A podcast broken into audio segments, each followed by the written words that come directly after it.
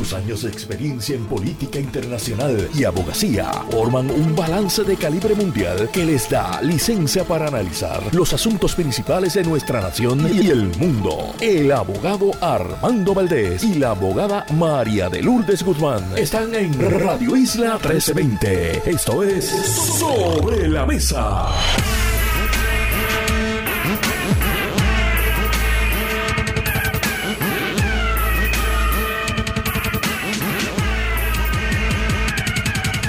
Buenos días Puerto Rico, soy Armando Valdés, usted escucha sobre la mesa por Radio Isla 1320. Hoy en Sobre la Mesa José Yello Ortiz Daliotti, Víctor García San Inocencio son nuestros analistas. Además José Caraballo Cueto, economista, estará con nosotros. Y en el último segmento Eda Guadalupe, parte de la Alianza de Mujeres Viequenses, se sienta a la mesa a las 9 y 40 de la mañana. Todo eso y por supuesto como todos los días, de lunes a miércoles. Y esta semana es básicamente de lunes a miércoles. El jueves tenemos programa especial navideño.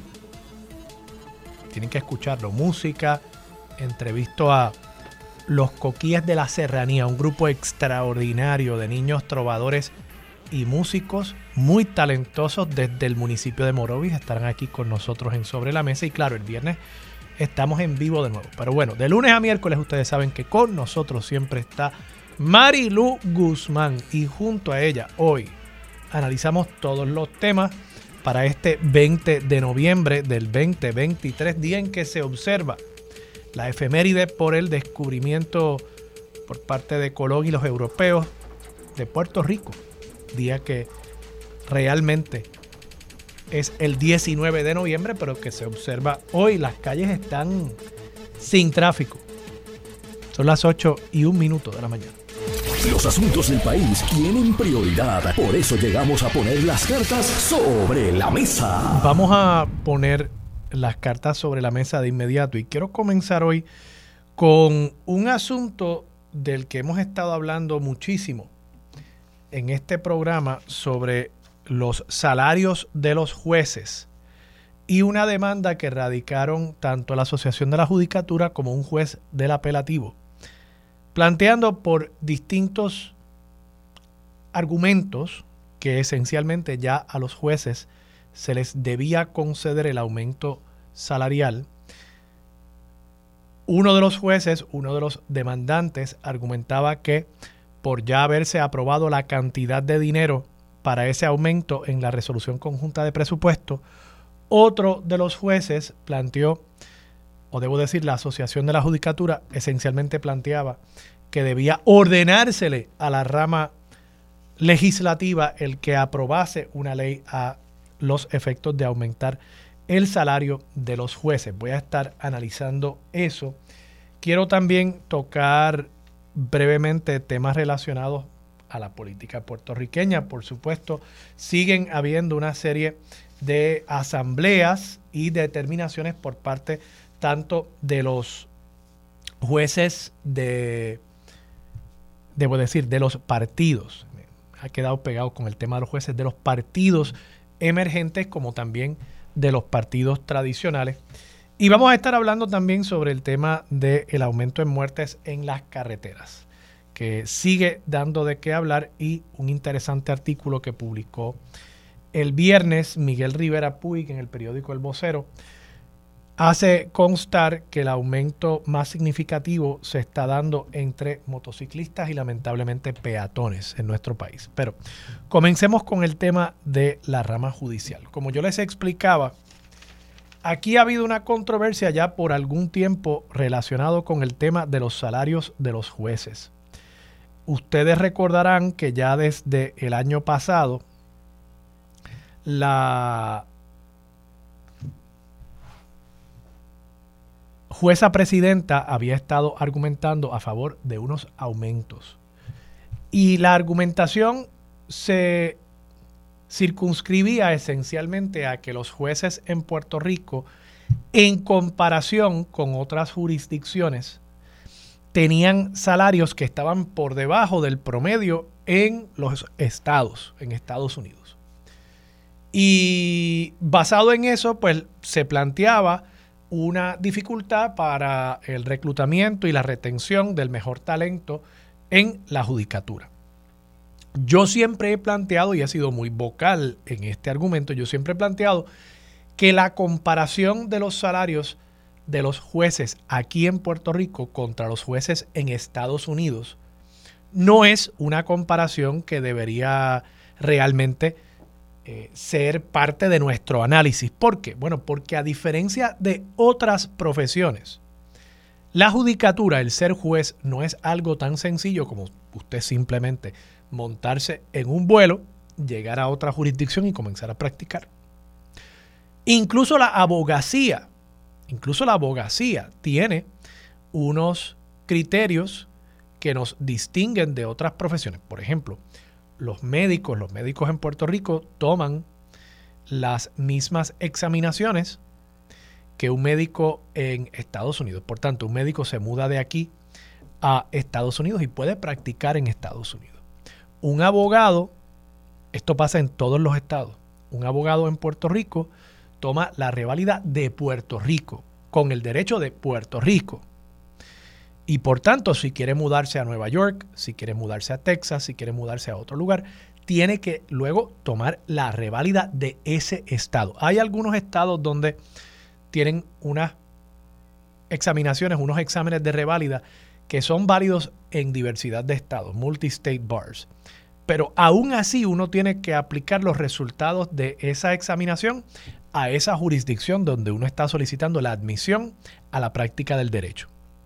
O sea que no es que hay un examen que de pronto uno va a ser admitido en 15 estados a la misma vez. Así que ese sería el primer obstáculo para un abogado, juez, ir a practicar derecho en otra jurisdicción. Tiene que llegar allí y tiene que allí tomar el examen, estudiar, ¿verdad? estudiar el derecho de esa jurisdicción y entonces aprobar la reválida. Para un juez, sería aún más difícil, porque luego de ser admitido a la práctica del derecho en esa jurisdicción, usted entonces tiene que lograr ser designado juez. Eso no es un puesto donde uno simplemente va y lleva su resumen y le dice a alguien, mira, pues yo soy tremendo, yo tomo las mejores decisiones, miren qué lindo es mi resumen, miren todas las decisiones que yo tomé allá en San Juan, Puerto Rico. No, eso no es así. Usted tiene que llegar allí, ser admitido a la práctica del derecho, y entonces, muy probablemente usted tiene que estar varios años moliendo vidrio, moliendo vidrio en la calle, ganándose una reputación, ganándose unas conexiones políticas, sí, políticas, política. Vamos a dejarnos de changuería en todos los Estados Unidos. Los jueces o son nombrados por alguna entidad política entiéndase el gobernador o alguna otra instancia del poder público, o peor, peor, son electos. O sea, que tienen que hacer campaña, tienen que recaudar chavitos y tienen que entonces hacer campaña para ser electos por los ciudadanos al cargo de juez. Así que, de nuevo, usted tiene que, usted juez que no está satisfecho con su salario hoy aquí en Puerto Rico. ¿eh? Miren, le estoy haciendo el plan. Incluso quizás hasta monte una agencia para ofrecerle a los jueces este servicio. Le compramos el pasaje, le conseguimos la casa, le conseguimos las clasecitas para que vaya preparándose para la reválida, lo ayudamos con los estudios y después quizás hasta le hacemos un poquito de cabildeo para que vaya conociendo otros políticos, para que vaya conociendo a sus conciudadanos en ese nuevo estado a donde usted se va a mudar a buscar un mejor salario como juez. ¿eh? Lo ayudamos por un módico ¿verdad? Precio, ¿verdad? Porque, claro, a todo el mundo hay que pagarle. Así que, pues sí, usted se muda allá, coge la reválida y entonces tiene que buscar la manera y forma de ser designado juez o jueza en esa jurisdicción a la que usted se mudó. Y entonces ahí, pues se valdría decir que es que yo vine para acá para ganarme más dinero del que me estaba ganando como juez allá en San Juan o en Ponce o en Jayuya, ¿verdad? Así que no siendo tan fácil, yo creo que la comparación que pretenden hacer para justificar este aumento realmente es una comparación que no tiene méritos, no tiene mérito, porque no es así de fácil. Además de que si uno le pregunta a la oficina de nombramientos de la fortaleza, yo estoy seguro que nos van a decir, que hay una larga lista, larga lista de abogados procurando ser jueces y que están solicitando, porque eso es una solicitud que se hace aquí en Puerto Rico en la Oficina de Nombramientos Judiciales en la Fortaleza, y usted va allí y usted lleva su documentación, y si usted cumple con los requisitos mínimos que establece la ley de la judicatura en cuanto a tiempo de experiencia en la abogacía, usted será considerado. Y claro que van a pesar otros criterios, pero hay un proceso para ser considerado. Y en este momento yo estoy seguro que hay una larga lista de espera de personas que están buscando un codiciado puesto en la judicatura puertorriqueña, aún con los salarios alegadamente insuficientes que reciben los jueces. Pero además, pero además, la comparación correcta, si uno va a hablar del mercado laboral, o sea que queremos atraer mejor talento, por tanto tenemos que ofrecer salarios que sean competitivos frente a otras alternativas que podrían tener los abogados o los jueces. Pues la comparación no es con otra jurisdicción, la comparación es con Puerto Rico y con qué salarios se le ofrecen a los abogados en Puerto Rico. Y cuando uno mira las estadísticas que las publica cada rato Microjuris, Microjuris dice que el salario promedio de un abogado en Puerto Rico está muy por debajo del salario mínimo de un juez. El salario mínimo de un juez es el salario de un juez del Tribunal Municipal. Así que el abogado promedio se gana menos que el juez de menor jerarquía en Puerto Rico. Y eso en Estados Unidos, si queremos hacer la comparación con otro mercado, en Estados Unidos es a la inversa. En Estados Unidos los abogados en la práctica privada se ganan más dinero que los jueces. Bueno, llevan estos casos la Asociación de la Judicatura y un juez del apelativo. La Asociación de la Judicatura estaba buscando algo que me parece a mí era totalmente improcedente, que el juez, que el tribunal ordenara a la Asamblea Legislativa actuar, que le ordenara a la Asamblea Legislativa aprobar una ley especial, que es lo que dice la Constitución, una ley especial para que se aumentase el salario de los jueces. Y eso, pues, gracias a Dios que el juez Anthony Cueva no optó por esa alternativa porque esa alternativa era francamente inoficiosa y peligrosa. Que nosotros pongamos ahora a la rama judicial a obligar a la legislativa a legislar. Eso es peligrosísimo pero opta por una alternativa que no es mucho mejor, es un poquito mejor, no es mucho mejor. ¿Cuál fue el argumento? El argumento fue que cuando se aprobó la resolución conjunta de presupuesto y se incluyó en esa resolución conjunta de presupuesto dinero para el aumento a los jueces, que ya tácitamente el legislativo estaba aprobando ese aumento y que esa resolución conjunta era la ley especial que requiere la constitución para establecer los salarios de los jueces. Claro, ¿cuál es el problema con eso? Oiga, y, en esto yo sé un poquito, porque yo, pues, a mí no me gusta estar echándomelas, pero yo fui director de la Oficina de Gerencia y Presupuesto y yo sé algo sobre esto del proceso presupuestario. La resolución conjunta de presupuesto es precisamente eso, es una resolución. Y es una resolución mediante la cual se asignan cantidades a las agencias y algunas veces se desglosa el detalle de para qué va a ser usado el dinero dentro de esa agencia. Dentro de las asignaciones que se dan está la asignación para el tribunal. Y yo tengo la resolución aquí, la resolución conjunta número 39 del año 2023, mediante la cual se le asignó más de 12 mil millones de dólares a las distintas instancias del gobierno y se reparte ese dinero para la operación del gobierno. Y sí, hay un renglón de nómina y costos relacionados. Está ahí. Y el total de esa cantidad que se le asigna al tribunal es 207 millones de dólares. Pero no hay, no hay una asignación específicamente para los aumentos a los jueces. Sí, interesantemente, hay una asignación para los aumentos en el plan de clasificación y retribución de los empleados de la rama judicial. Pero no hay una línea específicamente que diga que es para el aumento de los jueces en el Tribunal General de Justicia. Pero aún si lo hubiera, aún si lo hubiera, el problema es que esta ley no establece cuáles son los salarios de los jueces. Entiéndase. ¿Cómo se va a determinar que el salario del juez municipal va a aumentar por X cantidad y el del juez superior por esta otra cantidad? Y el del juez del tribunal apelativo por esta cantidad y el del Supremo por esta cantidad. Eso no está, claramente no está establecido en la resolución conjunta.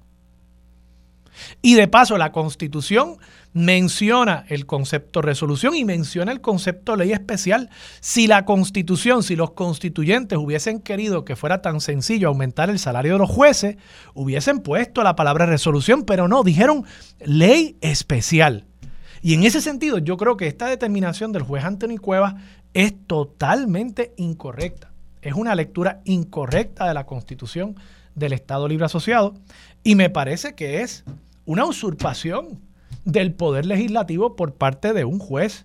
Y yo espero, yo espero que el gobierno de Puerto Rico apele esta determinación y yo esperaría que el Tribunal Apelativo y o el Tribunal Supremo tengan el buen juicio para abstenerse de tomar una determinación en este caso. O bueno, para primero revertir la decisión del juez Anthony Cueva pero posteriormente para decir que se van a inhibir de este caso y darle curso al proceso constitucional. La constitución vale únicamente el respeto que nosotros le tengamos a los preceptos constitucionales. La constitución al final del día es un pedazo de papel y si nosotros comenzamos a optar por ignorar lo que dice la constitución claramente, pues yo creo que vamos a estar enfrentando una serie de problemas en cuanto a la legitimidad de los procesos gubernamentales y constitucionales en nuestro país. Máxime ante un tribunal francamente cuestionado por diversidad de razones, cuestionado por la ciudadanía por diversidad de razones. El hecho de que hayan con tanta celeridad tomado esta determinación, que a quien único, obviamente, beneficia es al bolsillo de los propios jueces, pues yo creo que es simplemente otra gotita en esa copa que algún día se colmará.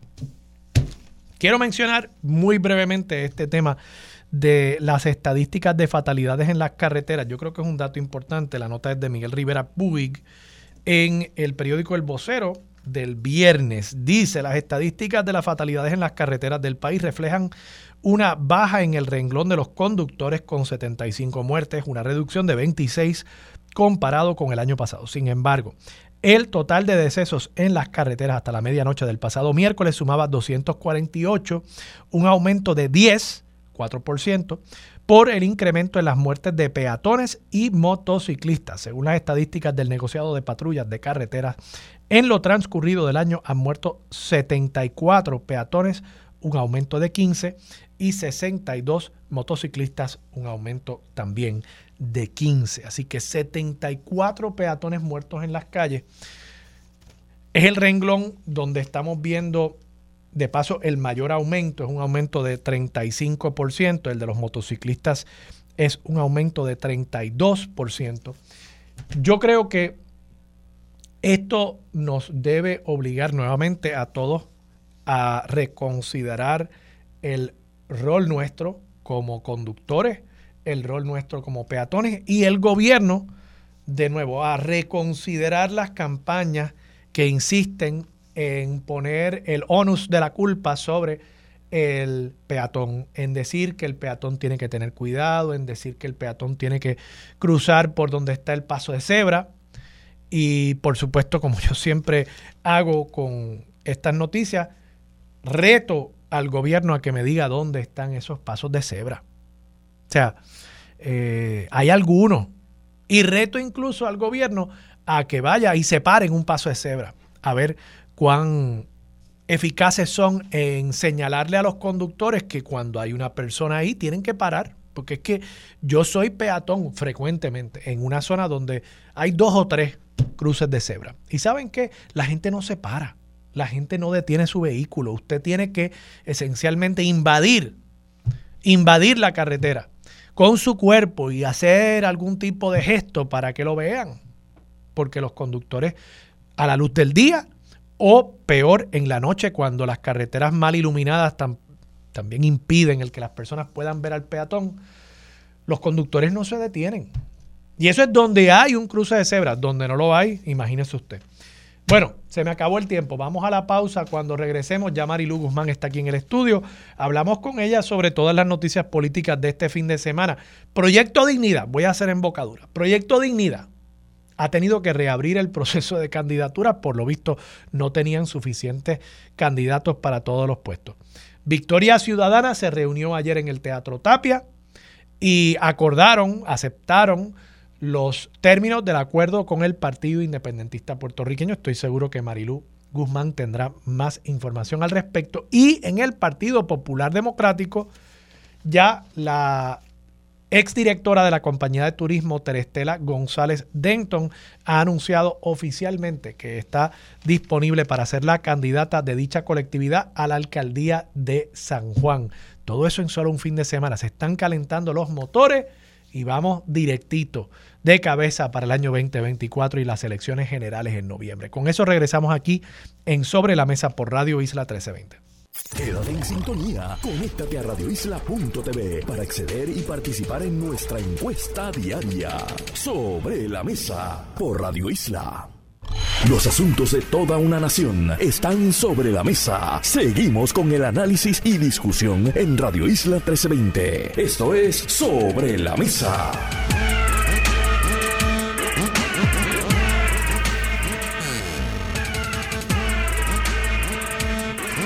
Regresamos, soy Armando Valdés, usted escucha sobre la mesa por Radio Isla 1320.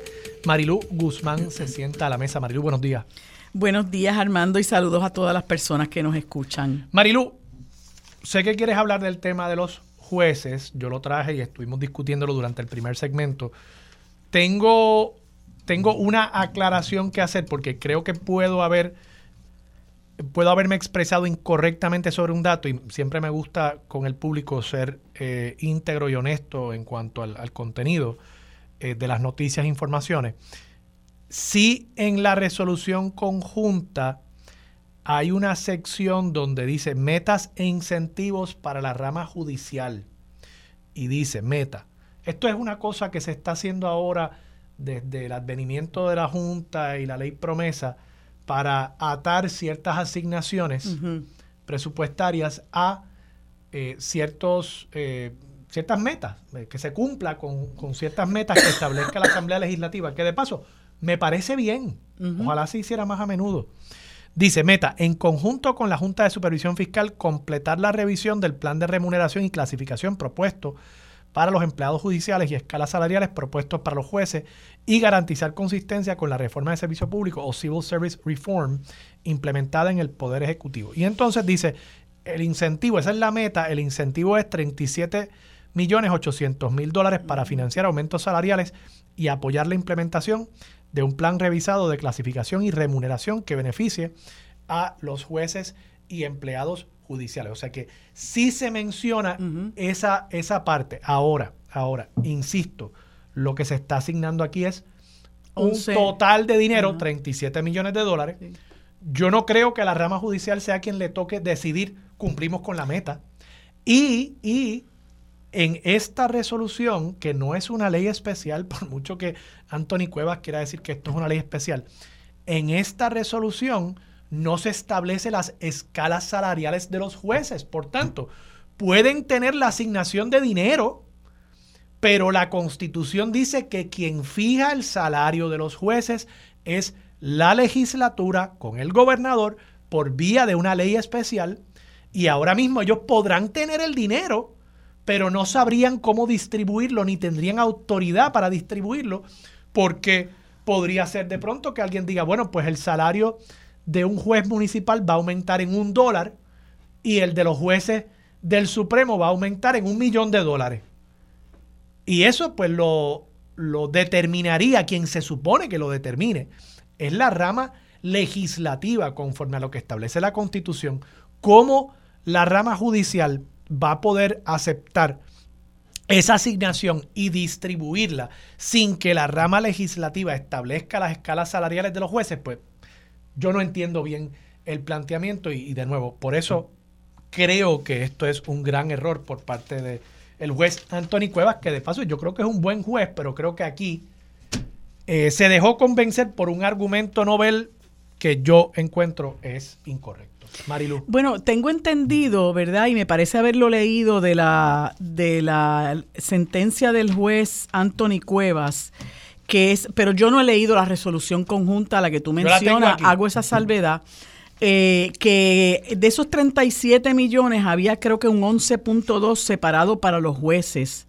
Eh, y bueno, no sé si... Pero aún si fuera así, ¿cómo se distribuye? Sí, tienes, tienes toda la razón. los salarios los establece la rama legislativa por ley especial, lo dice la Constitución. Sí, este, de hecho, eh, si tú te percatas, la, el el, como decimos los abogados, el ratio decidendi o el razonamiento de esa eh, sentencia en lo que concierne a si procede o no ese aumento a base de que la resolución es efectivamente una ley especial, se discute en un, en un, en unas muy cortas páginas, ¿no?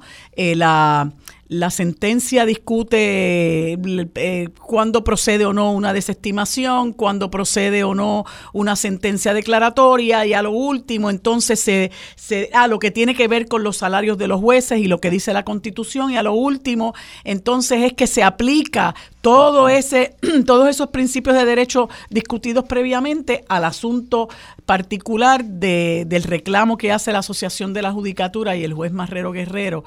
Eh, yo, yo, este, pues tengo mis sentimientos encontrados, ¿verdad? En términos de que sea tan sencillo eh, disponer que esa resolución, aunque se citan autoridades, ¿no? Eh, en términos de que una resolución eh, puede también hacer las veces de una ley especial, que las cosas se pueden aprobar mediante resolución y eso puede considerarse como si fuera una ley especial. Ah, también discute la, sentencia, la aplicación de la regla de necesidad de por qué no es factible que el juez se inhibiera a pesar de que está resolviendo algo en lo que él, él tiene un interés personal, ¿verdad? Simple y sencillamente porque no habría nadie más que lo resolviera. Todos los jueces van a tener un, un interés especial en discutir algo que concierne sus salarios. Eh, pero eso que tú planteas es, una, es un punto. La pregunta es, ¿qué va a hacer la Cámara de Representantes? Porque pues no surge, eh, surge como una, una eh, eh, ambivalencia de si se va o no a recurrir al tribunal apelativo. De nuevo, vamos a seguir teniendo el mismo problema, Armando, porque el tribunal, en el tribunal apelativo quienes van a resolver son jueces que tienen interés personal en este en esta controversia y, a diferencia, además de esta, de esta, de esta controversia particular que se trae ante el, Tribunal de Instancia de San Juan, eh, la preocupación que yo sigo teniendo es eh, y la discute eh, no, no, no en profundidad y en términos legales porque no es, no es eh, abogado, es economista, pero la discute el profesor Caraballo Cueto, con quien hablo, voy a hablar de eso este, próximamente, en el sentido de que uno de los argumentos era, bueno, que en Estados Unidos los jueces se ganan tanto. Y él plantea, pero es que tú no puedes comparar la economía puertorriqueña con la economía del país más rico del mundo. Y él hace unos análisis económicos para demostrar que los jueces están en Puerto Rico en el 10% de la clase trabajadora que más gana. ¿No? Y la diferencia que hay entre lo que se gana un juez y lo que se ganan los trabajadores que somos los que aportamos a sus salarios, ¿no? Eh, y, es creo que más de un, de un 3% la brecha, eh, no recuerdo bien el, número, eh, la diferencia entre lo que ganan los jueces en los Estados Unidos y el trabajador promedio en ese mismo país y la diferencia entre lo que ganan los jueces aquí y el, y, el trabajador promedio aquí. Así que él plantea... En Estados Unidos, de paso, como yo mencionaba, el abogado de la práctica privada gana más que los jueces. Claro, y eso no es la situación aquí. No, por el contrario, aquí los jueces ganan, más, que el abogado promedio. Claro, eso es correcto. Eso es correcto. Así que es un análisis totalmente errado. Es un análisis que tiende a desinformar a la gente, a desorientar a la gente, porque no puedes compararte y plantear o, usar de fundamento para que se te aumente el salario, que hay una discrepancia entre lo que, o una, o una diferencia abismal entre lo que ganan los jueces allá y lo que ganan los jueces acá, porque jamás puedes comparar una economía con otra. Y sobre todo, yo siempre sigo planteando la necesidad de que se le haga justicia a los trabajadores de la rama judicial y me, y me duele, de verdad me duele, eh, que eso esté ausente del discurso de quienes son portavoces del aumento a los jueces, eh, que, que esté ausente el reclamo de justicia salarial para los empleados de la rama judicial, con, sin quienes los jueces no podrían hacer absolutamente nada, porque una sala la corren eh, los, los alguaciles, la secretaria, son las manos izquierda y derecha de, los jueces, y en los tribunales de eh, apelativos, pues mira, sí hay sus alguaciles, aunque hacen otras funciones, eh, pero también están las secretarias y hay una serie de funcionarios de la rama judicial sin cuyo trabajo los jueces no podrían llevar a cabo sus funciones y que están muy mal pagados, que están necesitados de que se atiendan esos reclamos eh, y, que realmente es lastimoso que ese reclamo esté ausente de del reclamo que a su vez están haciendo los jueces. Y yo pues sigo diciendo y, me, y me confirma el, el economista Caraballo Cueto que los jueces son entre los, la clase trabajadora del país, ¿verdad? Entre quienes trabajamos eh, en, la, práctica privada y en el gobierno, eh, son de las personas mejor remuneradas, son de los sectores mejor remunerados y que aquí debe haber otras prioridades.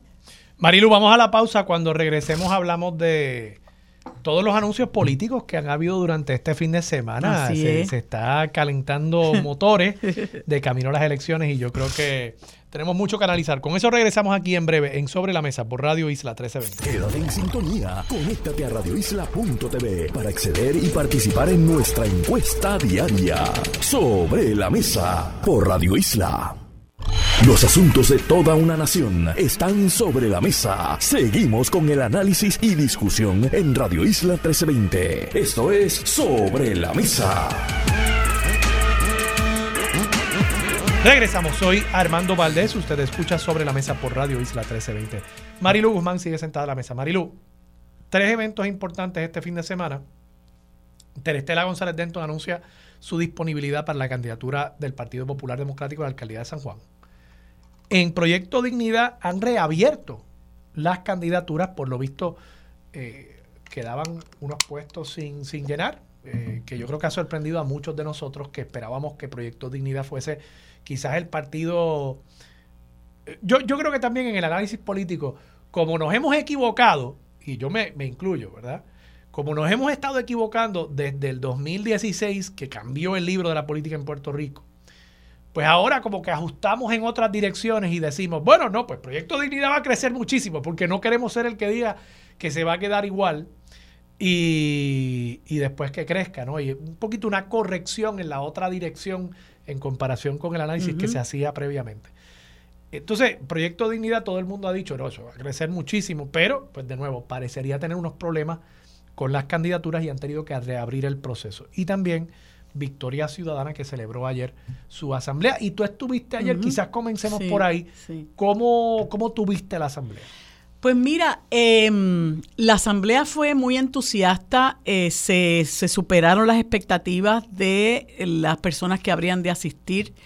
Eh, hay que explicar que eh, Victoria Ciudadana tiene unos organismos de dirección y dos de esos organismos que son el Consejo, el, la Coordinadora Ejecutiva y uno que está por encima de la Coordinadora Ejecutiva, el Consejo Ciudadano Nacional, habían discutido eh, y aprobado los preacuerdos a los que se a los que llega los que llegó un comité de diálogo que se que se conformó por Victoria Ciudadana y un comité de diálogo que se conformó con el Partido Independentista puertorriqueño que eh, discutieron una serie de propuestas y se alcanzaron estos preacuerdos que eso no significa que no pueda haber otros más.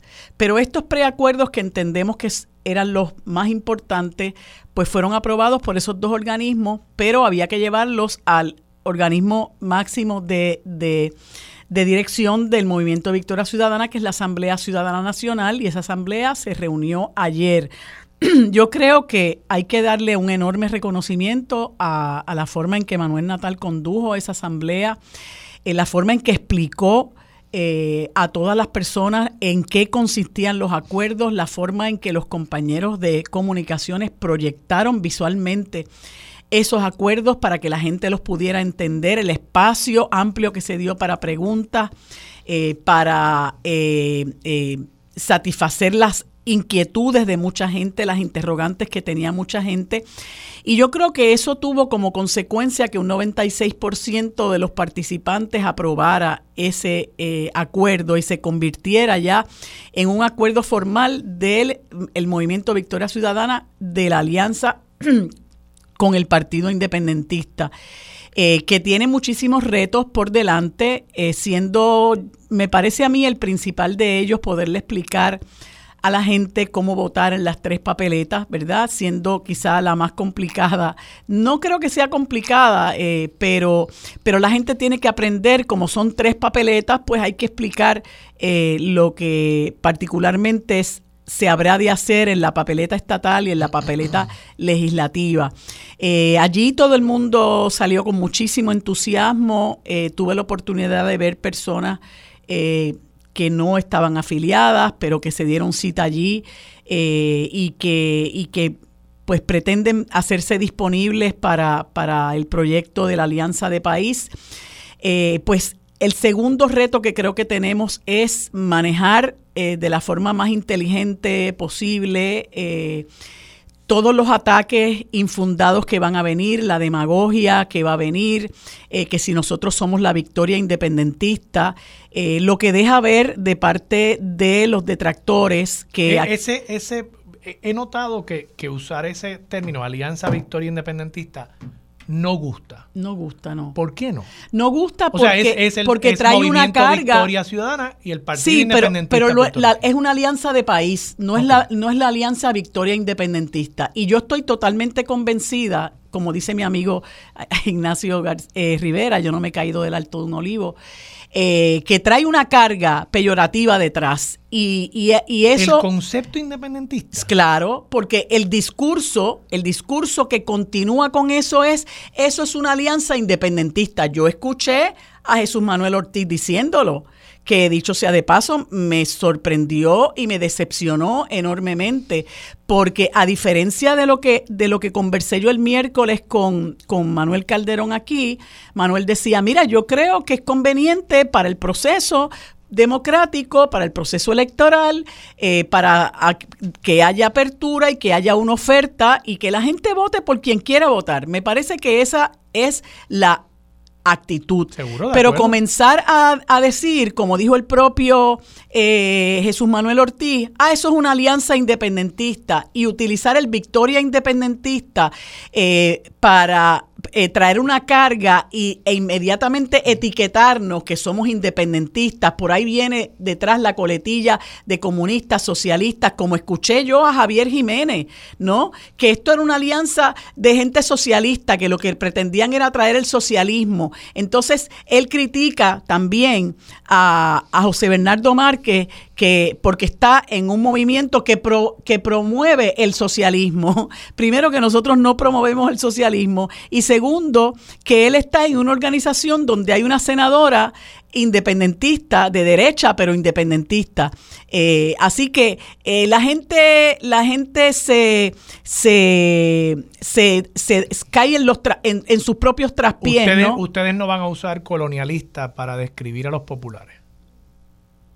Bueno, lo que pasa es que, fíjate, nosotros entendemos que los, los, los populares... Un poquito ver lo que estoy planteando, que hay un poquito una doble vara. No, no hay, una no hay una doble vara porque nosotros siempre hemos planteado que el Partido Popular Democrático no tiene norte ideológico y que defiende la colonia. Eso es algo que nosotros no podemos negar. entonces, ¿por qué está bien que ustedes hagan eso y está mal que alguien diga que una alianza encabezada por el candidato del Partido Independentista puertorriqueño promueve la independencia. O sea, no, porque nosotros no estamos promoviendo la pues independencia y esa es la principal, el principal, pues el la Popular no está promoviendo la colonia. Pues claro que la está promoviendo. Esa es tu interpretación. No, no. ¿En dónde en el programa de gobierno del Partido Popular dice es que no lo tienen que, se promueve la gobierno? Es que ellos, ellos no, reconocen, ah, no, lo tienen no reconocen pues que Puerto Rico es una colonia. Ibas a decir, no tienen que decirlo para que uno sepa que eso es así. Lo que pasa pues es que alguien podría decir, yo no tengo que esperar a que ellos lo digan para saber que eso es así. O sea, no, no, es, distinto, Armando, es, distinto. Nosotros no promovemos la independencia. Vamos a ser, El Partido vamos a ser Popular no promueve la colonia. Claro que promueve la colonia porque ustedes no, no es mi interpretación, es nuestra experiencia. el Estado Libre Asociado pues es un estatus colonial país y lo han reconocido. Independentista puertorriqueño, el Partido Independentista puertorriqueño promueve la independencia.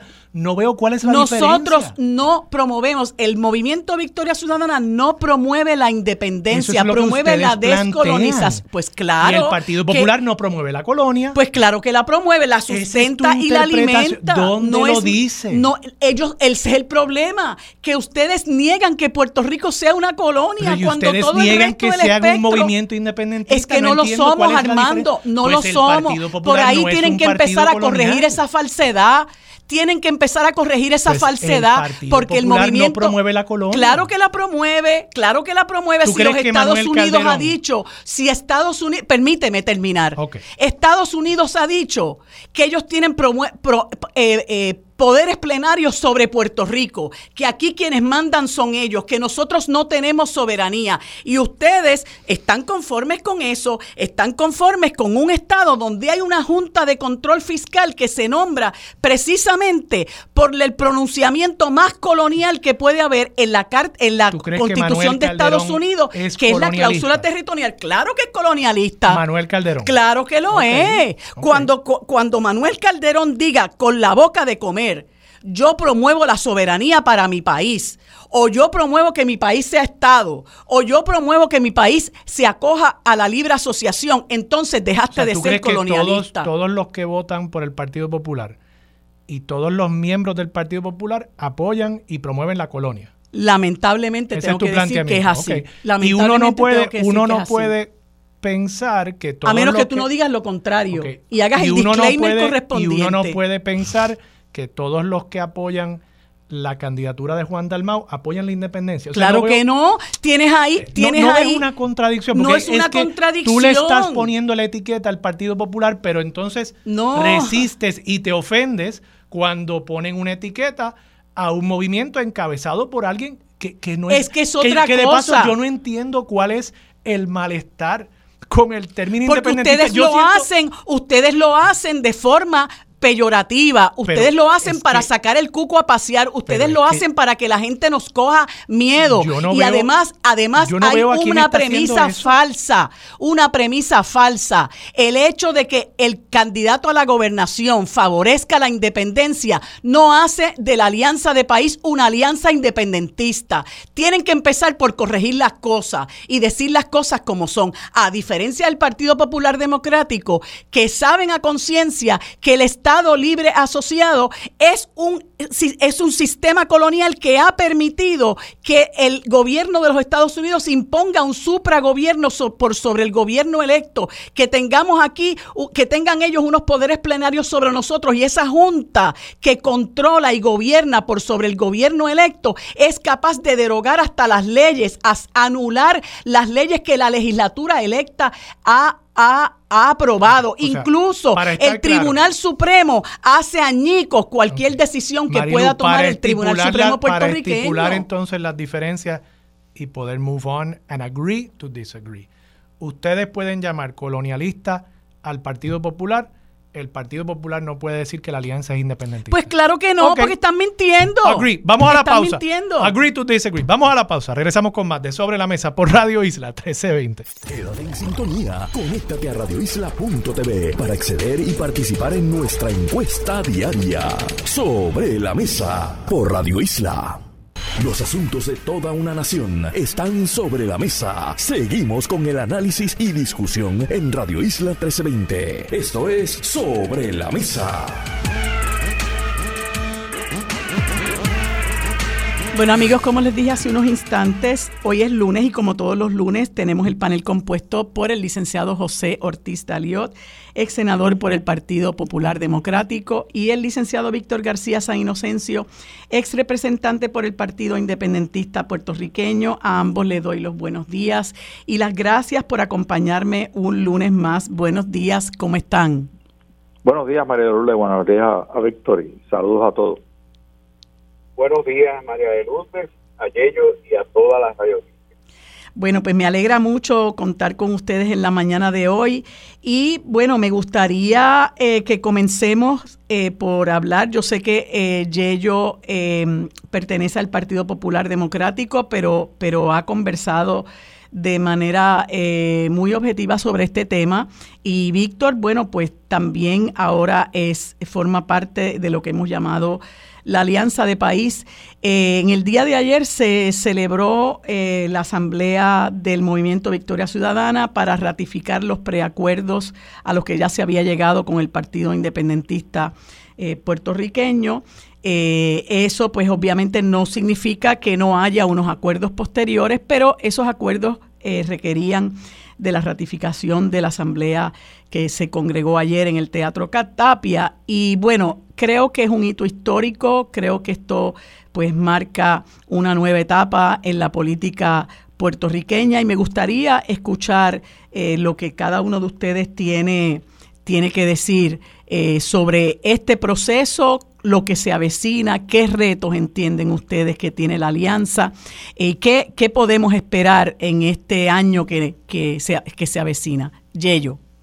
Bueno, primeramente quiero felicitar al colega Víctor Sanio Inocencio por el nombramiento que le hicieron para que lidere la transformación gubernamental de Puerto Rico. Yo creo que eso, lo que él, esa gestión que él va a hacer es sumamente importante, así que le deseo el mayor de los éxitos. Segundo, escuché la discusión que tuviste con eh, Armando con relación al Partido Popular y yo pues quiero eh, poner mi granito de arena en el sentido de que yo soy popular, pero no le prestaré mi voto a ningún popular que defienda a la colonia. Para mí el popular tiene que defender no solamente la descolonización, sino una opción descolonizadora. Para mí no es suficiente que diga que va a estar a favor de un ELA perfeccionado, porque eso ya nos han dicho que no es posible y no existe. Así que tiene que expresarse a favor de una opción descolonizadora. Y se lo digo más que soy votante de San Juan a la nueva candidata alcaldesa de San Juan. Yo espero un pronunciamiento de ella con relación a si ella apoya la colonia o no la apoya. Así que veremos a ver cómo votaré en las elecciones del 2024 en ese sentido. Yo creo que la alianza le da un respiro al puertorriqueño, le da una opción nueva, le da una opción eh, que yo creo que va a ser sumamente relevante en la política puertorriqueña del 2024. Yo sé que queda mucho trabajo eh, por hacer para esa alianza poder eh, llevar a cabo su mayor reto, que es enseñarle al pueblo de Puerto Rico cómo votar por la alianza sin que dañe la papeleta, y que son tres papeletas.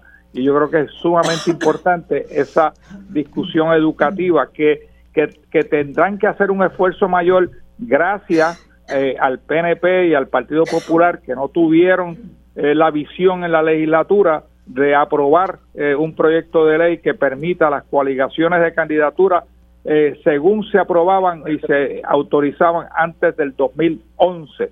Así que y segundo por la por la decisión del tribunal que yo creo que está mal, la decisión del tribunal de apelaciones, que yo creo que está mal, yo creo que la las. Yo creo que el, el, tribunal tenía la obligación eh, de refrendar el derecho a la libre asociación y de los partidos a coaligarse en candidatura para el 224 y para y para el futuro eh, inmediato. Así que, pero pero yo creo que es importante que el pueblo de Puerto Rico tenga una opción nueva, eh, más allá de las otras dos que tenían en el 2020, para que pueda quizás tener una opción de triunfo, que es lo importante, ¿no?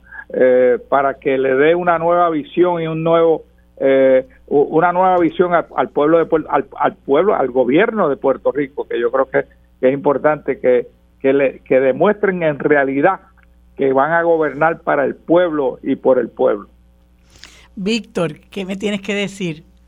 Bueno, eh, en primer lugar, eh, ellos gracias por la felicitación. Somos un equipo de 20 coordinadores y co-coordinadores dirigidos por el profesor eh, Carlos Iván Gorrín Peralta, que estamos incorporando decenas y decenas de asesores, especialistas, para regalarle a Puerto Rico el mejor programa de gobierno, el mejor plan, no con generalidades, sino con propuestas absolutamente concretas, escuchando a, a, todo el país eh, sobre cada uno de los asuntos puntuales y que, y que va a ser un legado para esta campaña y para campañas venideras. Así que yo soy uno de, de 20 co-coordinadores ahí, eh, pero me han asignado un área donde he trabajado durante muchos años, décadas, y, y pues para mí es un honor pues estar en, haciendo esta tarea, que es lo que me toca hacer en este momento, eh, replanteando, reconstruyendo, estructurando el gobierno de Puerto Rico que tan mal le ha servido al pueblo de Puerto Rico. Eh, eso, eso, gracias por la felicitación y, nada, llamaré a mucha gente eh, y te voy a llamar a ti también porque tú eres una persona con, un muy buen ojo y gran experiencia. Eh, y de eso es de lo que trata. podemos ser distintos, reconocer nuestras diferencias y podemos converger. Yo creo que ese es el gran mensaje y el gran aporte provocado por la mala fe de los que quisieron hacer la ley electoral a, medida, a la medida del bipartidismo. Eh, y esa mala fe produjo, como la ley de Dios no quiere trampa, como decíamos cuando estábamos en la escuela, eh, produjo una manera mucho más efectiva y mucho más eh, creativa de juntar esfuerzos. Mire, hacer una alianza no es fácil, porque hay que cambiar toda la mentalidad. Hay que cambiarla, hay que, eh, hay, hay que, hay que replantearse tantas cosas. Pero lo más importante es reconocer la dignidad y la diferencia y las diferencias que, que puedan tenerse y la dignidad de, la otra parte y poder, y poder eh, trabajar y construir sobre ello como si fuera un puente. Tiene dos orillas, tiene un objetivo común, van a encontrarse y, y se va a crear un puente para, para cruzar sobre este río caudaloso de corrupción y de vergüenza que ha que le ha hecho tanto daño a Puerto Rico. Así que me siento muy contento, me siento muy contento y quisiera, y quisiera, yo nunca he tratado de ver más allá en otra persona que piense distinto, un adversario político, pero quisiera que este nuevo estilo de hacer política en Puerto Rico se contagiase a los miembros del Partido Popular y del PNP, porque al final del camino lo que queremos son organismos gubernamentales que puedan trabajar por el bien común. Mira ahora mismo en la Cámara de Representantes. La Cámara de Representantes tiene dos marqueses. Y no es porque la aristocracia y la ¿Dos nobleza qué, perdona? allá. ¿Dos qué? Tiene, Eh, tiene a dos grandes legisladores. Los dos mejores legisladores de la Cámara son Denis Márquez y Ah. Betito Márquez. ah, sí. Y eso lo sabe todo el mundo. Eh, y lo tiene que saber más gente. ¿Qué no sería mejor para Puerto Rico en el escenario de una Cámara de Representantes que una Cámara de Representantes llenada, llena de marqueses, que fuera, estuviese compuesta por personas de la calidad de Denis Márquez y de la calidad de Betito Márquez? Pues eso es una, una aspiración a la que, sobre la que no podíamos pensar hace, hace menos de un año y está ahí porque se ha trabajado científicamente. No es para sacar un tercio de la Cámara, es para ganarla. Y lo mismo en el Senado. Y una vez se le despoje de la Asamblea Legislativa a la bipartidocracia que se rasca las espaldas en las cosas que debieran ser fundamentales al servicio del pueblo, pero ellas, ellas, ese partido rojo y azul se rasca las espaldas en los asuntos fundamentales para beneficiar a los que ellos benefician, que no es al pueblo la mayor parte de las veces, una vez se le quite ese instrumento y esa capacidad de hacerle daño al país, eh, las cosas van a cambiar. Y si por otro lado se tiene una administración pública ejemplar bajo la gobernación de Juan Dalmao, y eso es posible ya estadísticamente, sin que añadamos toda la fuerza, todo el torrente de, de entusiasmo, toda la escorrentía que eso va a generar, eh, vamos a tener una posibilidad como país, vamos a tener la probabilidad de echar para adelante. Pero eso es lo que le ha sido negado al país durante décadas y décadas y décadas de turnarse en la incompetencia y la mediocridad, a pesar de que ha habido honrosas excepciones de personas que han ocupado cargos públicos. Y eso es lo que los tiene temblando. Nos estamos preparando, nos estamos templando porque sabemos que van a venir los ataques, los ataques viciosos, vitriólicos y sin fundamento. Pero mientras más nos ataquen, más la gente se va a dar cuenta de qué es lo que están defendiendo los que ahora mismo se están atrincherando en la en el pozo de la busconería.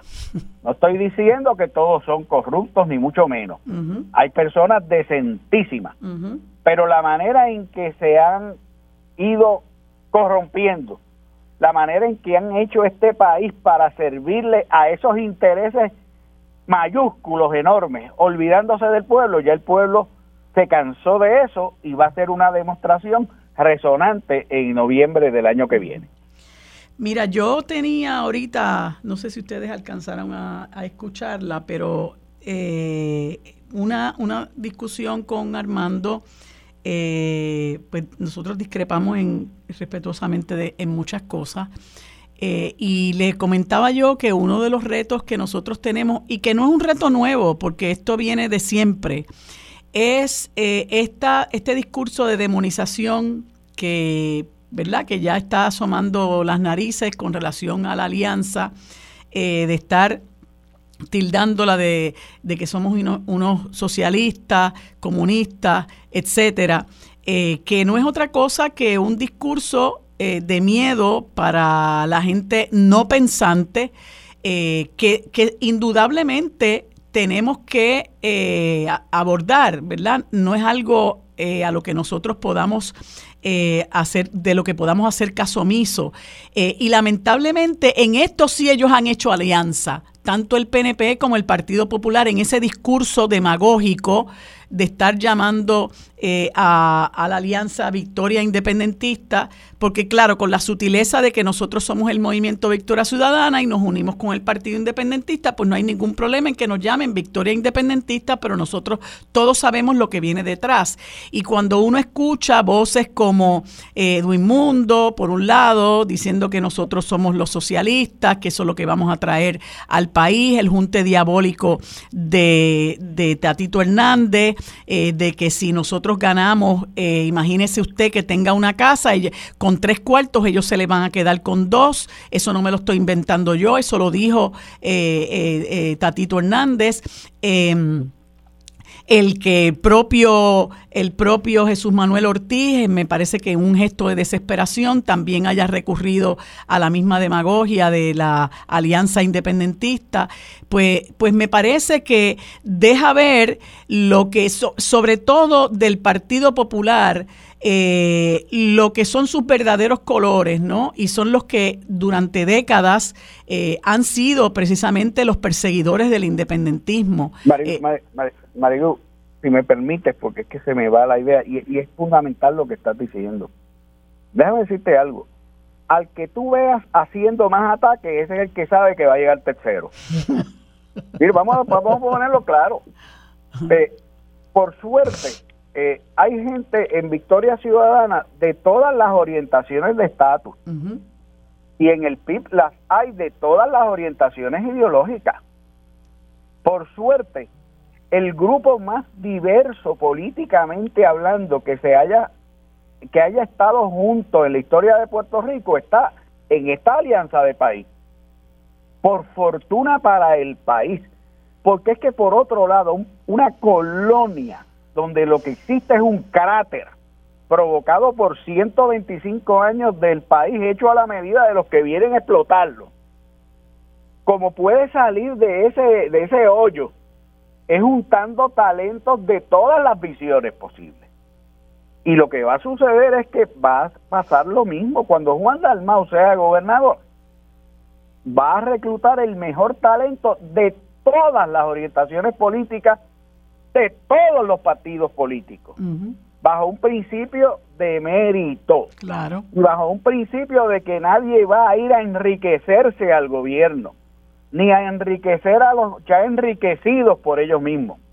Es, es precisamente a que el país progrese, el país se enriquezca, el país completo. Eh, y eso, eso tiene temblando a los a los siervos, a los siervos de los grandes intereses, a los que aspiran a ir a Dorado o a cualquier pueblo costero a disfrutar de una playa privatizada. Eh, y que y que y que se y que les encanta llamar demoníaco. Yo no llamaría demoníaco a ningún puertorriqueño.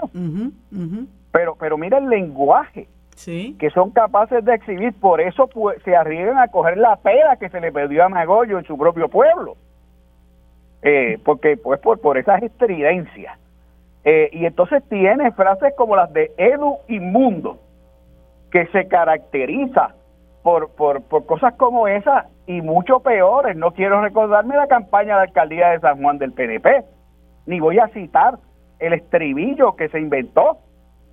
Así que eh, todo el mundo, todo el mundo en Puerto Rico va viendo y va aquilatando. Eh, mientras estos van a pelear esta alianza rojiazul, porque nadie habla de la alianza permanente entre el PNP y el Partido Popular, entre, entre el efecto de sus estructuras y sus conexiones. Nadie habla de esa alianza, esa alianza es permanente, al servicio de los grandes intereses. Esa es la alianza del IBU, la alianza del IBU agrandado, la alianza de la ley 2022, la alianza de las exenciones a granel que le han dado exención a más de medio trillón de dólares en ingresos en los últimos 50 años. De esa alianza nadie habla, la alianza para desbaratar al puertorriqueño. Ah, esa es la alianza. Lo otro es el encuentro de un país, de la inmensa mayoría de los puertorriqueños que por primera vez tienen la oportunidad, la van a tener, es la oportunidad real probada científica, estadísticamente y, en la realidad. Y, y, termino, ¿verdad, Yello? Disculpa. Pero creo, creo, que es, creo que es bien importante. Lo que se le está alegando al país no es solamente un programa modelo de lo que va a ser un gobierno modelo. Lo que se le está alegando al país es una nueva forma de ser, de hacer política.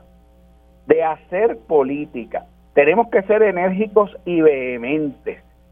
Tenemos que serlo porque porque van a tirar con todo y yo entiendo por qué.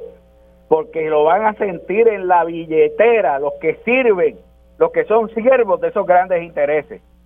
Y creen que se les va a acabar la chupeta. Eh, y por eso es que están están como están. Pero vamos a ser vehementes pero vamos a ser amorosos.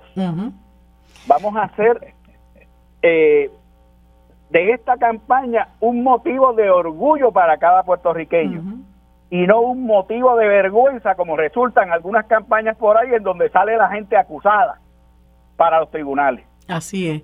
Eh, y, una cosa eh, que quería comentar con, con Yello es que eh, el, el, norte que ha tomado el Partido Popular, donde entiendo yo, ¿verdad? Eh, el soberanismo está prácticamente arrinconado o es inexistente, eh, es precisamente hacer alianza con el PNP en la demonización de, de, esta alianza de país. Y presumo, ¿verdad?, que personas como tú y ellos se deben sentir en extremo incómodas porque pues tú eres una de las personas que que favorece precisamente que haya un proceso electoral democrático y que toda, se le dé la oportunidad a todas las voces representadas por otros sectores que no son el bipartidismo tradicional a que precisamente estén representadas, a que tengan participación. Pero lo que estoy viendo es cómo se han montado también en este mismo discurso eh, de tildarnos de no solamente las palabras desafortunadas de, Tatito Hernández que menciona eh, Víctor del Junte sino lo que estaba comentando yo anteriormente, de continuar esa trayectoria histórica que trae el Partido Popular desde que Luis Muñoz Marín renegó de ser independentista, si es que alguna vez lo fue, eh, y convertirse en un perseguidor del independentismo, como ellos han retomado eh, esa ese discurso, ¿verdad? De, de no te le pegues a esa gente porque son independentistas. Y lo que hay detrás de todo es el, el, el discrimen, el promover el odio hacia un sector que piensa distinto. Eh, y creo que eh, eh, si en eso es que están este si, si, a eso es que están apostando pues como dice como dice Víctor parece que están ya previendo que van a llegar tercero bueno, eh, María de Lourdes, el Partido Popular, eh, el grueso del Partido Popular eh, nos ha dado de esquina a los que creemos en la libre asociación y nos acusan y nos denuncian como independentistas que no somos, porque la libre asociación es una opción descolonizadora, eh, la cual se distingue por, por tener una asociación con otro país, que puede ser Estados Unidos o cualquier otro pero no somos independentistas y está reconocida por la comunidad internacional. Sin embargo, en el Partido Popular, adentro del Partido Popular, nos acusan y nos denuncian como independentistas eh, y por lo tanto, inclusive no nos invitan a las actividades, e inclusive compañeros que yo sé que creen en, adentro de su corazón en la libre asociación eh, y, y, y han hecho un cambio para tratar de que salir electos en la, en la próxima eh, elección, eh, tratando de eh, distanciarse de la libre asociación y parecerse más a los colonizados dentro del Partido Popular. Así que, y, me da pena decirlo, pero conozco a uno que aspira a la gobernación, en un programa me dijo que era soberanista y ahora eh, trata de alejarse de esa de esa etiqueta para poder obviamente eh, lograr eh, sus propósitos electorales. Así que es muy penoso a, los soberanistas en el Partido Popular los han tratado de sacar del partido y, y, pero no se atreven a hacerlo formalmente no y simplemente nos soportan hasta cierto grado sabiendo ellos que existimos y que vamos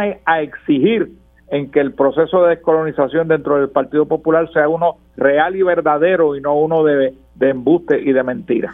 Bueno, se me acaba el tiempo. Gracias a ambos por haberme, haberme acompañado en este segmento.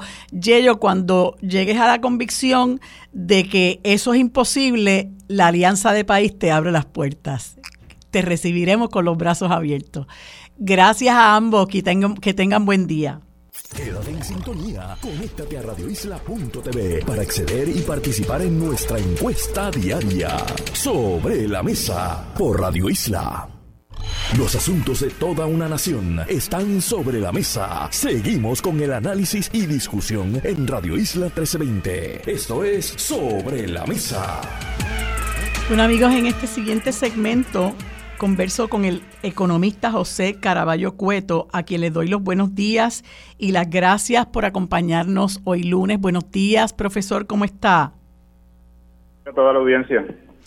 Pues eh, quise conversar con usted porque usted sabe que hace ya unas semanas se ha venido discutiendo, o meses se ha venido discutiendo, este asunto relativo a los aumentos de salario a los jueces.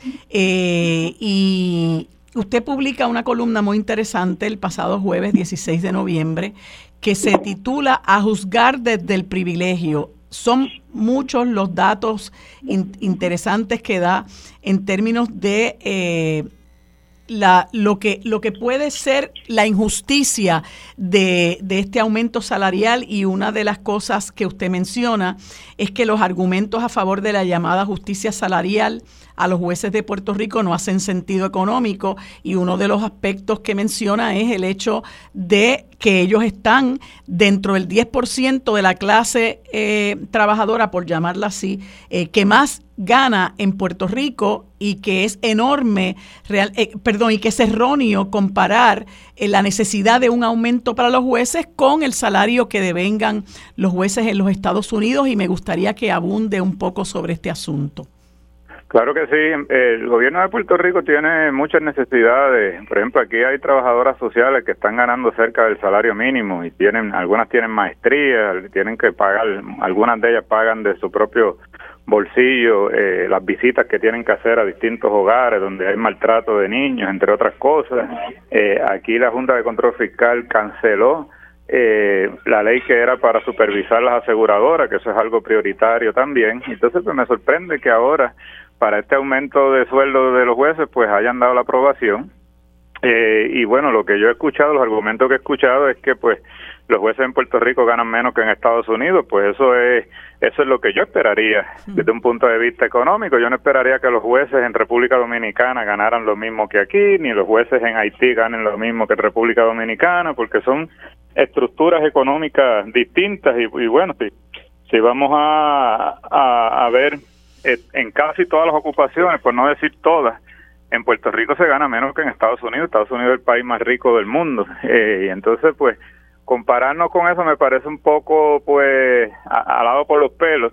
Eh, yo creo que hace más sentido comparar el salario de los jueces con lo que ganan, por ejemplo, los abogados y las abogadas en el sector privado. y en el sector privado, para que tengan una idea, el salario promedio de los abogados y abogadas es 68 mil dólares. Eh, y los jueces ganan más que eso. Y los jueces ganan 100 mil dólares en promedio. Eh, estamos hablando que hay una diferencia del 32% ahí. Eh, y bueno, yo no y tienen el mismo grado académico, no es que no es que usted para ser juez necesita tener un doctorado en en, derecho. Eh, y yo creo que esas son las comparaciones que tenemos que hacer. ¿Cuánto se gana alguien en el sector privado versus aquí en el sector público para ver si realmente hay una injusticia salarial? Que en mi caso, por ejemplo, si yo puedo decir eso de las trabajadoras sociales, pero pero de los jueces yo creo que eso estaría en la última lista de las prioridades eh, cuando yo miro los datos. Y, como, y otro de, los de la análisis que hice fue, bueno, déjame ver, ya que estamos hablando de Estados Unidos, cuál es la diferencia entre el salario de los jueces en Estados Unidos versus los trabajadores en Estados Unidos. Eh, y, y, hago esa misma comparación en Puerto Rico. Y en Estados Unidos, pues los jueces ganan como 2.5 veces más que el trabajador promedio y en Puerto Rico ganan más de tres veces lo que gana el trabajador promedio. Yo creo que tratar de e, incluso los argumentos que utilizó el, el, el, juez que está demandando, pues es como decir que la independencia judicial está en juego por, por un aumento salarial de, de sobre 21 mil dólares. Yo diría, wow, yo pensaba que eh, eh, iban a, a la judicatura con, con vocación de servir, de hacer justicia, pero eh, si, si, si, esa, si ese trabajo está contingente a, a que yo gane sustancialmente más que lo que gana un abogado en el sector privado, pues eh, deja mucho que decir con, con el trabajo que, que, quiero hacer y, bueno eh, hay gente que ha dicho pues que también que si hay algunos jueces que se han retirado porque en el sector privado le pagan más pues pues perfecto eso le pasa a mucha gente. Eh, una vez pasó a un legislador también que dijo eso mismo y pues vinieron otros legisladores que hicieron incluso mejor trabajo que ese que se fue. Así que yo, yo creo que hay que tener mucho cuidado con estar aumentando sustancialmente. Estamos hablando de un aumento de 21 mil dólares que no se lo gana una cuarta parte de, la, de los trabajadores en Puerto Rico. Eh, y ese dinero sale de los impuestos, ese dinero no sale de otros sitios. Y bueno, ahora hay cierta boyancia en Hacienda en términos de los recados que, que tiene, pero eso no va a permanecer por siempre. Y yo creo que donde vamos a, tenemos que, que priorizar las necesidades más apremiantes que tiene el país y, esto pues dejarlo para si en alguna eventualidad tenemos eh, una, una prosperidad económica inusitada pues pues entonces considerarlo. Así es. Y una de las cosas que, que usted menciona como un asunto estructural, ¿verdad? Que, que, no es precisamente lo que se atiende con estos aumentos, es que eh, si se quiere mejorar la estructura económica de Puerto Rico, ¿verdad? Que es a base de la cual se hace una comparación errónea con lo que se gana en los jueces en los Estados Unidos.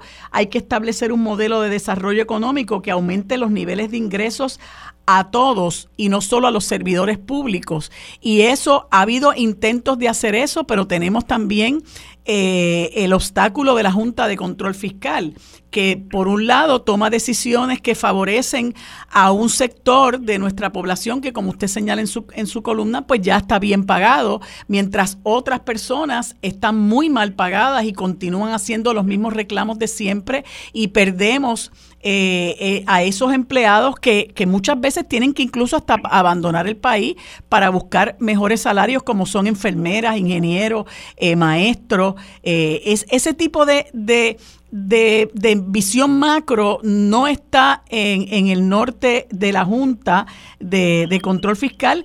Y bueno, este, lamentablemente, pues esa, esa, y agraciadamente para los jueces, pues esa demanda eh, prosperó, pero, pero ha dejado en, en, en muchos sectores del país un mal sabor precisamente por un problema que seguimos teniendo con las prioridades en este país. Definitivamente, yo veo que la Junta de Control Fiscal lo que aplica una austeridad selectiva. Si se trata del gasto social, ahí sí vamos a, recortarlo. Si se trata de cerrar escuelas, se trata de reducir, e incluso los mismos tribunales han cerrado algunos tribunales, que eso afecta el acceso eh, a la, justicia. Correcto, entonces, pero pero para aumentarle el salario a, a los jueces, a, los, a la policía, para eso ellos no tienen objeción. Parecería que, que el aparato de de ley y orden, para ellos eso sí es una prioridad, por alguna razón. Eh, pero si se trata del gasto social, pues a la Universidad de Puerto Rico también vamos a cortarle la cabeza. Eh, yo creo que, que, que esa, eso le llaman en inglés cherry picking, e, e, esa austeridad selectiva a mí me, me, me deja saber pues que sus decisiones son realmente ideológicas, son políticas, no son no son razonamientos matemáticos objetivos que dicen mira esto hay que aplicar este, este recorte eh, en todos los gastos, no solamente en el gasto social, pues ellos no. Si se trata de, de, un gasto sí, el otro no. Mira esa ley para supervisar las aseguradoras y va a costar cuatro millones de dólares anuales, eh, menos de lo que costaría el aumento este a los jueces eh, y, la cancelaron porque era inconsistente con el plan fiscal porque eh, lo que quiere decir es que, que, no, que no hay dinero para eso pero bueno yo creo que el la Junta de Control Fiscal ha hecho un flaco servicio a Puerto Rico y yo no espero la hora eh, que cierren esa, esa junta y se utilicen ese dinero que se está yendo ahora mismo en asesores eh, carísimos para eh, utilizarlos en las prioridades del país. Así es. Y cuando usted habla, profesor, de, de que pues la, Junta actúa con una visión ideológica, no hay que ver nada más que los diferentes planes de ajuste que ellos han propuesto y cómo han venido aquí, ¿verdad?, a beneficiar a, unos bonistas que se han dedicado a comprar eh, a bajo precio los bonos para después reclamar que se les se les permita un rendimiento muchísimo mayor. Eh, eso ha sido parte de lo que la Junta nos ha alegado, amén del hecho de que contrario a lo que se nos dijo hace siete años, de que nos iba a costar unos 340 millones de dólares, eh, eh, la organización Espacios Abiertos divulgó que nos ha costado la Junta de Control Fiscal 1.500 millones de dólares en todos los asesor, asesores que tiene, cabilderos, cualquier otro tipo de personal, eh, ese bufete Proscover and Rose, pues, pues, pues eh, se pegó en la lotería con nosotros, ¿no? O sea que, que de nuestra propia desgracia ellos han capitalizado. Definitivamente, y ahora se le ocurre la brillante idea de, aumentarnos aún más. El costo eléctrico de Puerto Rico eh, es, altísimo para los niveles de ingresos que tenemos en, en Puerto Rico. De hecho, ya que hablan de compararse con Estados Unidos, es el doble del costo de Estados Unidos. Y en vez de estar proponiendo cómo vamos a bajar ese costo para hacer esta economía más competitiva, para bajar el costo de vida, para que la gente pueda quedarse aquí y no se tenga que ir, pues ahora tienen la brillante idea de aumentarlo aún más eh, precisamente para asegurarle el pago a los bonistas, cosa de que si, si se sigue desconectando gente de, la Autoridad de Energía Eléctrica, pues ellos tengan un, un, un, fondo adicional de donde agarrarse. Yo creo que eso me parece una locura y eso se está discutiendo en, precisamente en estas semanas en el Tribunal de Quiebre y yo pues invito eh, a toda la ciudadanía, a todas las organizaciones, a expresarse en contra de eso, porque ese cargo lo van a tener ahí por 35 años. Así es. Eh, y eso pues realmente no se justifica. Así es. Y lo triste, profesor, para terminar, es eh, la complacencia con la que miran los eh, políticos de la clase política dominante miran todo este espectáculo que, que, pudiera ser catastrófico para el país. Gracias, profesor, por habernos acompañado en este espacio. Que tenga buen día.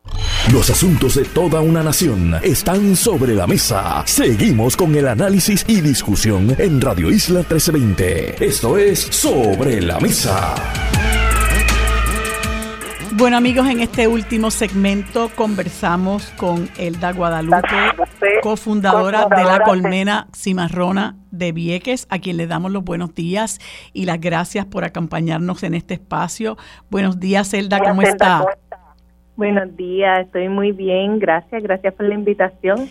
Pues como no, quería conversar con, eh, con usted o cualquiera de las, igual de las compañeras de la Alianza de Mujeres Viequenses y las otras organizaciones de mujeres eh, que están trabajando en Vieques, ¿verdad? Para para luchar contra lo que son las carencias del municipio de Vieques. Eh, y quisiera que nos, nos conversara sobre eso, eh, qué es la colmena cimarrona, qué está haciendo la Alianza de Mujeres Viequenses, cuáles son las necesidades que enfrenta el municipio de Vieques eh, en estos momentos. Pues mira, voy a empezar por las necesidades, porque yo creo que todos los grupos, por lo menos los de mujeres, los que estamos colaborando, hemos identificado las mismas, las mismas necesidades básicas. Siempre empezamos por la salud, ¿verdad? los servicios de salud que sean esto apropiados para la isla municipio eh, cuando uno va con una emergencia poder sentirse seguro, ¿verdad? Eh, constantemente escuchamos eh, historias de terror de que llegan al, al, a la sala de emergencia y no pueden ser atendidos. Ayer mismo tuve que llevar un familiar directamente a la Isla Grande porque los servicios aquí no podían hacer nada por ella. Esto, así que eso siempre viene siendo la primera queja eh, o queja no no suena bien, ¿verdad? Pero la primera necesidad y preocupación de las y los viequenses. Segundo eh, o tercero sigue siendo eh, la tenencia de tierra, a viviendas asequibles, el derecho a permanecer, a poder estar en nuestra tierra y siempre viene seguido también del transporte marítimo, que a pesar de lo que muchos piensan que con esta alianza público-privada, ajá. pudimos haber sentido un alivio, no es así. Nosotros constantemente seguimos teniendo nuestros problemas. Ahora mismo eh, la agencia acaba de, de, de, eh, establecer una, nueva una nueva política sobre el cambio de boleto que si tú no cambias tu boleto ya sea de carro o de persona una hora antes de la salida pierdes el boleto. Esto es esto bien atropellante para las y los viequenses que salen a hacer gestiones y todavía una hora antes, aunque suena increíble, tú no sabes si vas a llegar o no vas a llegar a tiempo porque tú, tú llevas una una agenda cargada y un y una de tus de tus gestiones que se tomó un poquito más de tiempo ya perdiste el bote. Llegas al muelle y no te van a cambiar el boleto, perdiste eso ese dinero y quizás para mí dos pesos no es significativo, pero para muchas familias perder, quizás si andan cuatro, perder esos ocho dólares y tener que incurrir en ocho dólares más, sí es significativo, ¿verdad? O estudiante. Así que estos son los issues que ahora mismo yo diría que son los mayores que nos afectan. Tanto la colmena, desde la colmena nosotros trabajamos con lo que es la soberanía alimentaria, que es uno de los problemas también que identificamos, que pues la comida que llega a Vieques muchas veces podemos decir que es escasa, ¿verdad? Que hay momentos en que hay mucha población en Vieques, ya sea de turista, y quizás la comida que tú vas a buscar, es más, yo te puedo decir que el 95% de las veces que tú vas con una lista de compra al supermercado no puedes llegar con lo que tú quieres, es lo que te ofrezcan. Así que desde la colmena nosotros no, la intención es promover la soberanía alimentaria, que otros productores y, eh, y productoras locales puedan también eh, tener ese espacio para producir alimento, para eso necesitamos tierras, fondos, y eso siempre trabajándolo en un contexto de justicia social y justicia climática, porque sabemos que una cosa va atada con la otra. Esto, la Alianza de Mujeres, también desde su espacio, quiere generar unos espacios que sean seguros para las mujeres de Vieques y ahora mismo están trabajando lo que es justicia reproductiva, tocando un tema que es bien importante en la salud femenina y más en una isla donde hay, pues como dije ahorita, un sistema de salud que quizás no le provee lo necesario. No tenemos aquí esto, sala de parto, o sea, nuestras mujeres muchas veces se tienen que ir a atender a Isla Grande y así se, se interrelacionan todos los puntos que te mencioné anteriormente, anterior. Y tenemos también la alianza, um, perdón, Vida Valley, que sigue con su lucha para descontaminación de nuestras tierras, eh, para que sea un proceso justo, para que no sea un proceso que nos esté eh, contaminando más aún. Y tenemos también el Archivo de Historia de Vieques, que creo que no se menciona en ese reportaje, pero hacen un trabajo que es bien importante, que es um, salvaguardar esa historia, que esa historia esté presente y porque si nosotros olvidamos nuestra historia, podemos repetir todo lo que pasó anteriormente, ¿verdad? Como dice el, el famoso dicho. Así que yo entiendo que las mujeres hemos tomado estos estos roles bien significativos y que de mano de, de no solo mujeres, ¿verdad? De mano de, de los hombres o, ellas que quieran seguirnos, pues vamos vamos a, a, hacer de bien que por medio de lucha, porque sabemos que tampoco es que no los van a dar, pero un lugar donde nosotros podamos vivir y no necesariamente resistir. Así es. Yo, yo he visto eh, con, he visto con, con mucha pena, tengo como una retroalimentación. Eh, he visto con mucha pena, ¿verdad?, Esa, ese narrativo que hacen ustedes sobre aquello que necesitan eh, en Vieques, pero también hay que resaltar que eh, Vieques es una tierra marginada por los gobiernos central, municipal, inclusive por los legisladores que se supone que son legisladores del distrito que cubre, que cubre Vieques. Eh, y, y es triste porque incluso yo escuché una, una reportaje de unos cinco atletas muy buenos que están desarrollándose en la escuela del albergue olímpico, que no tenían ni una pista para poder eh, entrenar en Vieques. O sea, lo más lo mínimo, lo mínimo, eh, Vieques carece de eso. Eh, y yo creo que hay, que hay que denunciar esa situación. Yo tengo mi teoría muy personal de que son una tierra que ha sido castigada por la lucha que dio para sacar la marina de allí, pero que la sigue dando porque no han podido lograr su desarrollo económico la descontaminación, que le devuelvan terrenos que necesitan precisamente para desarrollar económicamente, la, accesibilidad a la vivienda. Me parece que, que eso es fundamental y que haya, se le esté dando quizás prioridad a, la vivienda de extranjeros que vienen con dinero a, comprar propiedades que las sacan del mercado y no se priorice la necesidad que tienen los viequenses de, de, de, tener sus propias viviendas, que es un derecho, un derecho elemental, ¿no? Este, y me parece que es importante, siempre vemos cómo, cómo las organizaciones comunitarias, ambientales y de otro tipo, pues son las que sacan la cara para que el pueblo, en este caso Vieques, pues pueda tener acceso a una vida digna, que es a lo menos a lo que pueden, a lo que, a lo menos a lo que pueden aspirar.